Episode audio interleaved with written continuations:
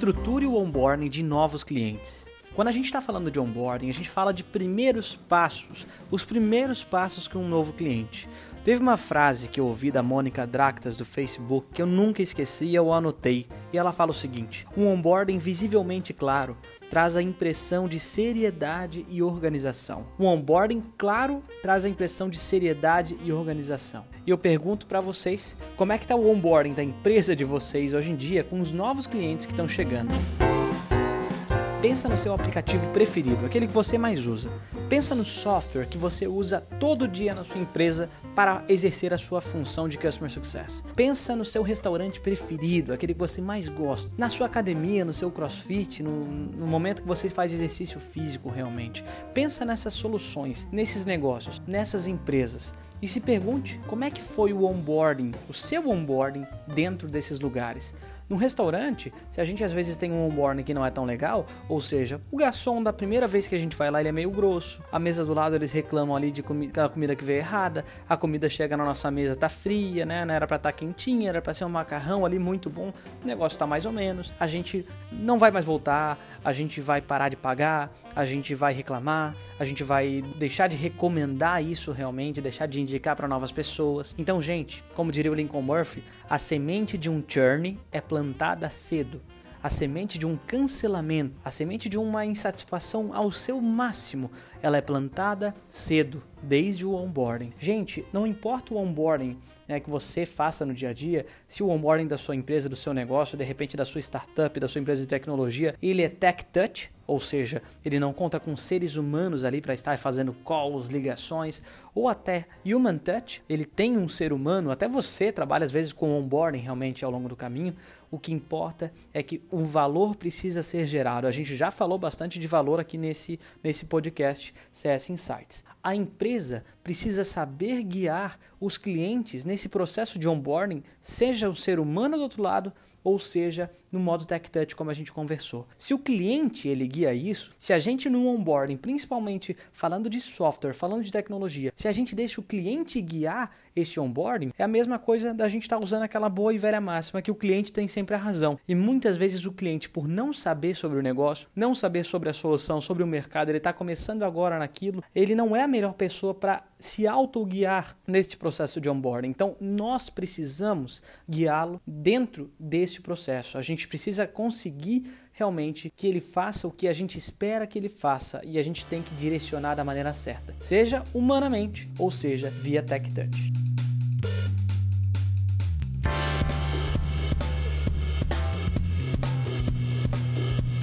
Então eu trago para vocês, gente, cinco dicas práticas para vocês melhorarem esse processo de onboarding dentro da empresa de vocês, para vocês conseguirem estruturar. A primeira delas é comunique o funcionamento desse onboarding para os clientes. É faça ele entender desde o começo como é que vai ser o passo a passo. São cinco calls, são três calls, vai ter uma call de alinhamento. Como é que funcionam essas calls? Como é que isso vai se dar? Deixa claro desde o primeiro momento. Não tem graça nenhuma vocês deixarem como se fosse uma surpresa, né?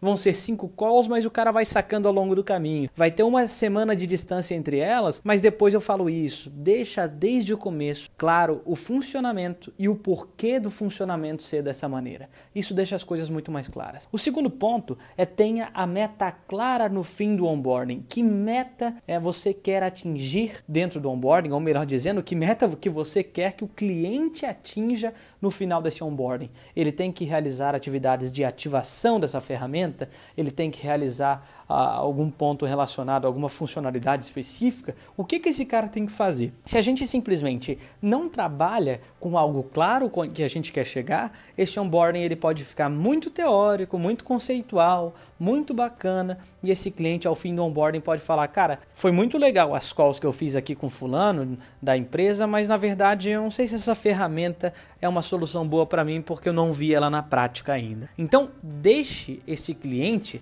realizar de repente tarefas práticas dentro da plataforma, dentro da solução, dentro da ferramenta para ele fazer acontecer desde o começo e com certeza isso vai fazer mais sentido. Pensa numa academia, se o instrutor chegasse e falasse: "Olha, no primeiro mês eu vou só te explicar tá os movimentos, eu vou até fazer, mas você não vai fazer junto, tá? Eu não quero que você faça nesse primeiro mês, você vai só ficar olhando Imagina que coisa chata, imagina que coisa sem sentido. Então, da mesma maneira que uma academia, desde o primeiro dia já tem a pessoa fazendo os exercícios junto, mesmo que for de forma mais leve, mesmo que for uma primeira versão, isso já vale a pena na prática.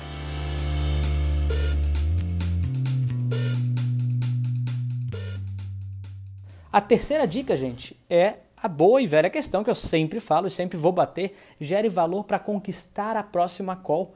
Eu vejo muita galera de onboarding às vezes falando, pô, o cliente me dá bolo, o cliente não aparece, esse cara ali, ele, ele simplesmente, ele, ele, ele, ele, acho que ele deixou de ver valor na coisa, ele não está mais aparecendo, ele não me responde para lá e para cá, mas gere valor para a conquista da próxima call.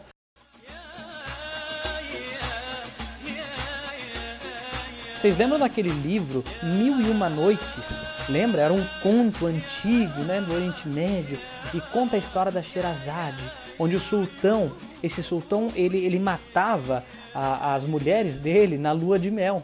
Né? Ele matava, era conhecido por matar as mulheres na lua de mel e casava de novo e matava e casava e matava e etc. E chegou essa moça que ela falou o seguinte: peraí, na lua de mel ela começou a contar uma história para esse cara. Começou a contar uma história fantástica e tal, e tava ficando tarde. Ela falou: olha, uh, a gente pode continuar na próxima, no próximo dia? Né?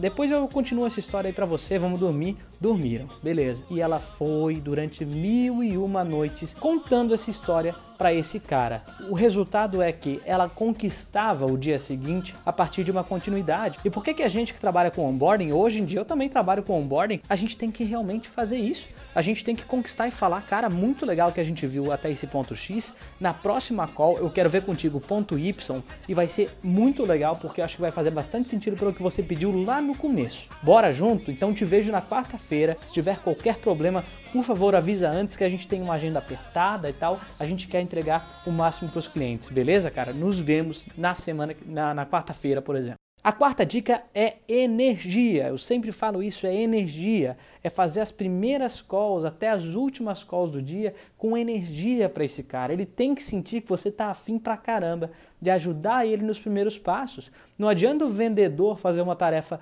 fantástica de conseguir trazer um cara desse, de conseguir ser persuasivo, trazer um cara para pagar, para assinar a, a, sua solução, por exemplo, se você é a primeira cara da empresa que ele vê e você tá ali naquela coisa e tal, deitado num puff, fazendo a call, né, com uma postura mais ou menos, tenham energia tenham energia porque esse cara ele pode se animar com você. Se você ficar para baixo, esse cara já vai estar tá desanimado junto. Não sei se essa solução é para mim. Às vezes o churn começa com ações simples. Parece meio bobo, parece que não tem a ver com tecnologia, gente, mas o cliente vê a empresa como um emaranhado de do software, da solução tecnológica, mais o atendimento, mais as pequenas coisas do dia a dia. Isso é muito importante. Quinto ponto, se for fazer follow-up com esse cliente no onboarding, e aí, cara, como é que tá a tarefa? Nossa call é amanhã. Pô, queria te ligar para saber por que, que tu furou ali a call, a gente pode continuar na semana que vem. Esse follow-up que é feito com esse cara, não ache que você está incomodando o cliente. Muitas vezes esse cliente precisa ter alguém ali na cola dele para ajudar, para avançar, para cobrar muitas vezes esse cara fazendo as coisas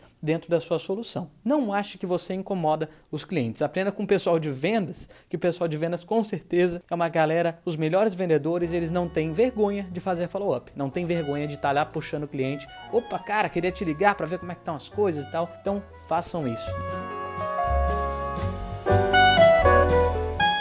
Galera, chegando ao final desse terceiro episódio do Customer Success Insights, eu pergunto a vocês: qual nota de 0 a 10 você daria para o onboarding da sua empresa hoje? Prestem atenção nessas dicas, estruturem um onboarding da empresa de vocês, que com certeza isso é o começo de uma estruturação diária de Customer Success ao longo dessa jornada.